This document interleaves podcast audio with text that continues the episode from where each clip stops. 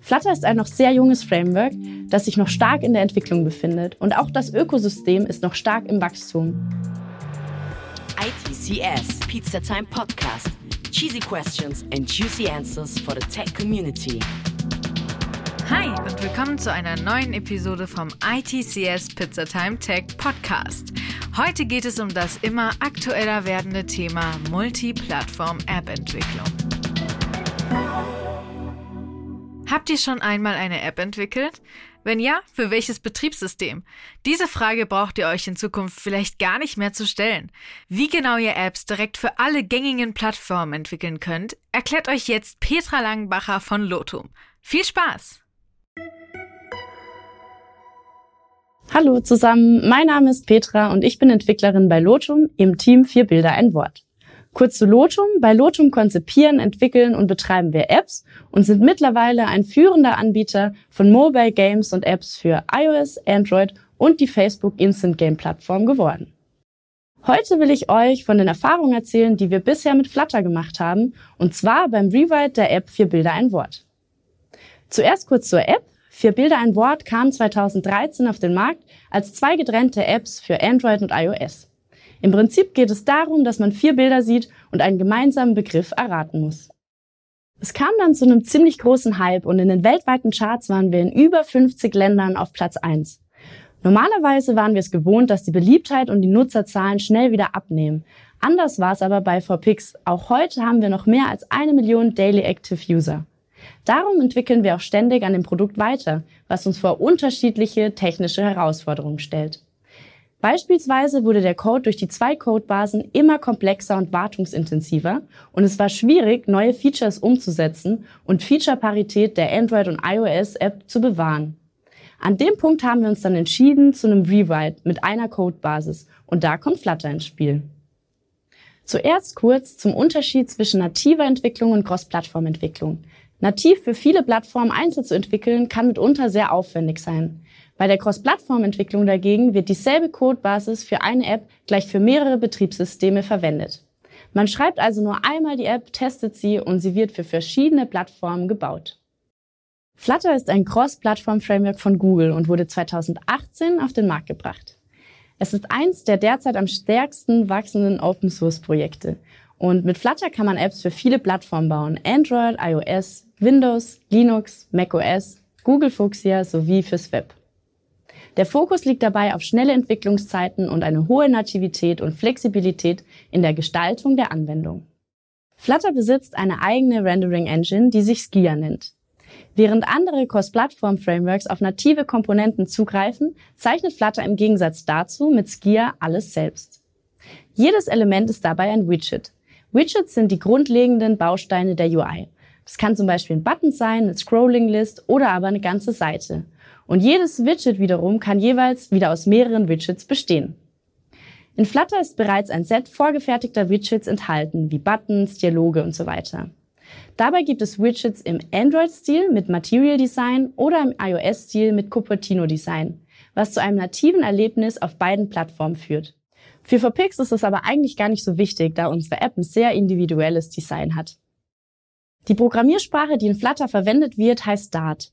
Dart wird hauptsächlich von Google entwickelt und ist 2013 erschienen.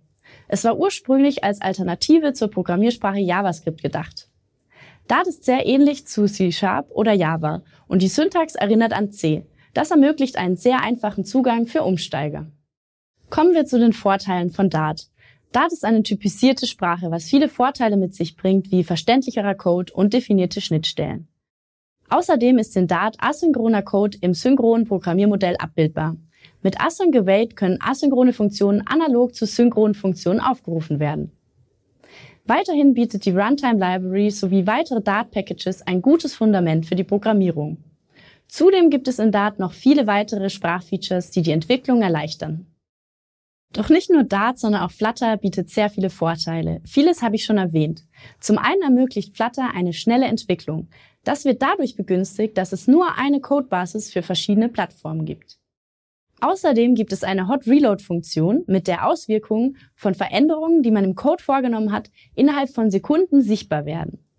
Weiterhin beinhaltet Flutter eine Vielzahl an vorgefertigten UI-Komponenten und die Anwendungen haben eine hohe Leistung, was die Leistung anderer plattformübergreifender oder hybrider Technologien meist übertrifft, da Dart die Kompilierung in nativen Code und in JavaScript-Code ermöglicht und keine Bridge notwendig ist.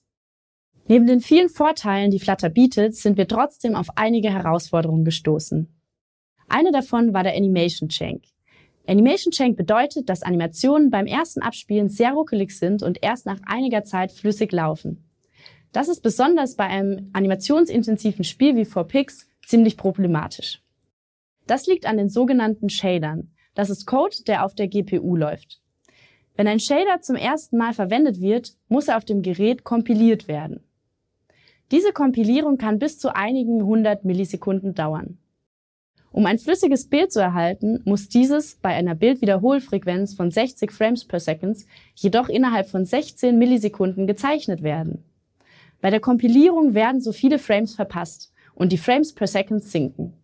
Erst nach Abschluss der Kompilierung läuft die Animation wieder flüssig. Die aktuelle Lösung von Flutter ist es, Shader, die benötigt werden, manuell zu sammeln. Diese Shader werden dann in die App gepackt und im Hintergrund aufgewärmt, also vorkompiliert, wenn ein Nutzer die App zum ersten Mal öffnet. Der Kompilierungsaufwand wird so in späteren Animationen reduziert. In der Zukunft soll diese manuelle Lösung nicht mehr nötig sein, sondern irgendwann automatisiert passieren. Eine weitere Herausforderung, auf die wir gestoßen sind, war es, eine geeignete Storage-Lösung zu finden. Das Ausgangsproblem, 4Pix soll auch offline spielbar sein, aber wir möchten Backup- und Synchronisationsfunktionen unterstützen. Das macht eine Offline-Datenbank notwendig, die bei Bedarf online synchronisiert werden kann. Außerdem ist ein Konfliktmanagement wünschenswert, da kein automatisches Zusammenführen der Spielstände stattfinden soll, sondern der Nutzer selbst entscheiden können soll, mit welchem Spielstand er weiterspielen möchte. Bisher gibt es leider noch keine etablierte Offline-First-Datenbank für Flutter. Firebase, was häufig empfohlen wird, ist online first und bei längerer Offline-Nutzung kann es zu Performance-Problemen kommen. Außerdem werden Konflikte nach bestimmten Strategien aufgelöst und es ist eher schwierig, den Nutzer mitentscheiden zu lassen. Unsere bisherige Storage-Lösung ohne Sync-Funktion war Hive, was leider keine direkte Möglichkeit bietet, eine Synchronisationsfunktion für die Spielstände anzubieten. Nun wollen wir in Zukunft auf Couchbase setzen, eine etablierte Technologie, die sehr viele Anwendungsfälle abdeckt. Wir denken, dass Couchbase für uns das Richtige ist, weil es offline first ist. Das heißt, es gibt eine lokale Datenbank, die mit dem Server synchronisiert wird, wenn der Nutzer online ist. Zudem ist das Konfliktmanagement selber gestaltbar. Außerdem bietet Couchbase auch die Möglichkeit, in Zukunft andere App-Daten über den gleichen Synchronisationsmechanismus in der App zu aktualisieren, wie zum Beispiel neue Rätseldaten. Wir befinden uns gerade noch in der Umsetzung des Sync-Features und hoffen, dass wir den Nutzern bald eine zuverlässige Möglichkeit bieten können, ihren Spielstand zu sichern. Eine weitere Herausforderung, die uns momentan gerade beschäftigt, ist die Nutzung von Flutter im Web. Vier Bilder ein Wort gibt es nämlich auch als Facebook Instant Game. Die Facebook Instant Game Plattform ist dabei eine Plattform von Facebook, auf der HTML-Spiele direkt gespielt werden können. Also wäre es schön, wenn wir dieselbe Codebasis, die wir für unsere Android- und iOS-Apps nutzen, auch für Web verwenden könnten. Dabei gibt es aber noch einige Herausforderungen. Grundsätzlich gibt es bei Flutter zwei verschiedene Renderer fürs Web. Einmal den HTML-Renderer, der eine Kombination aus HTML-Elementen und CSS verwendet. Dieser weist eine geringere Downloadgröße auf. Der zweite Renderer ist der performantere Canvas Kit Renderer, der vollständig konsistent ist mit Flutter Mobile und Desktop und eine schnellere Leistung mit höherer Widgetdichte bietet. Dieser erhöht die Downloadgröße aber um etwa 2 Megabyte. So muss man einen Kompromiss finden zwischen Größe der App und Performance. Für die Nutzung im Web müssen wir die Performance unserer App noch optimieren. Zum Beispiel, indem wir mehr vorgerenderte Assets verwenden, anstatt sie durch Flutter selbst zeichnen zu lassen. Außerdem werden wir einen dynamischen Switch einbauen, damit für ältere Geräte ein stark vereinfachtes Design verwendet wird, damit dort zum Beispiel auch flüssige Animationen möglich sind. Zusammengefasst sind wir auch heute noch sehr glücklich mit der Entscheidung für Flutter. Es macht Spaß, mit Flutter zu arbeiten und die nächste Herausforderung, die für uns ansteht, ist das Facebook Instant Game mit Flutter umzusetzen. Flutter ist ein noch sehr junges Framework, das sich noch stark in der Entwicklung befindet und auch das Ökosystem ist noch stark im Wachstum. Wir freuen uns darauf, was noch kommen wird und sehen großes Potenzial für die Zukunft. Falls euch der Vortrag neugierig gemacht hat, sind wir immer auf der Suche nach smarten Entwicklerinnen und Entwicklern, die Lust haben, mit Flutter oder Webtechnologien Mobile Games mit uns zu entwickeln. Kommt gerne bei uns am virtuellen Stand vorbei, wenn ihr noch Fragen zum Vortrag habt oder mehr über Lotum und unsere offenen Positionen erfahren möchtet.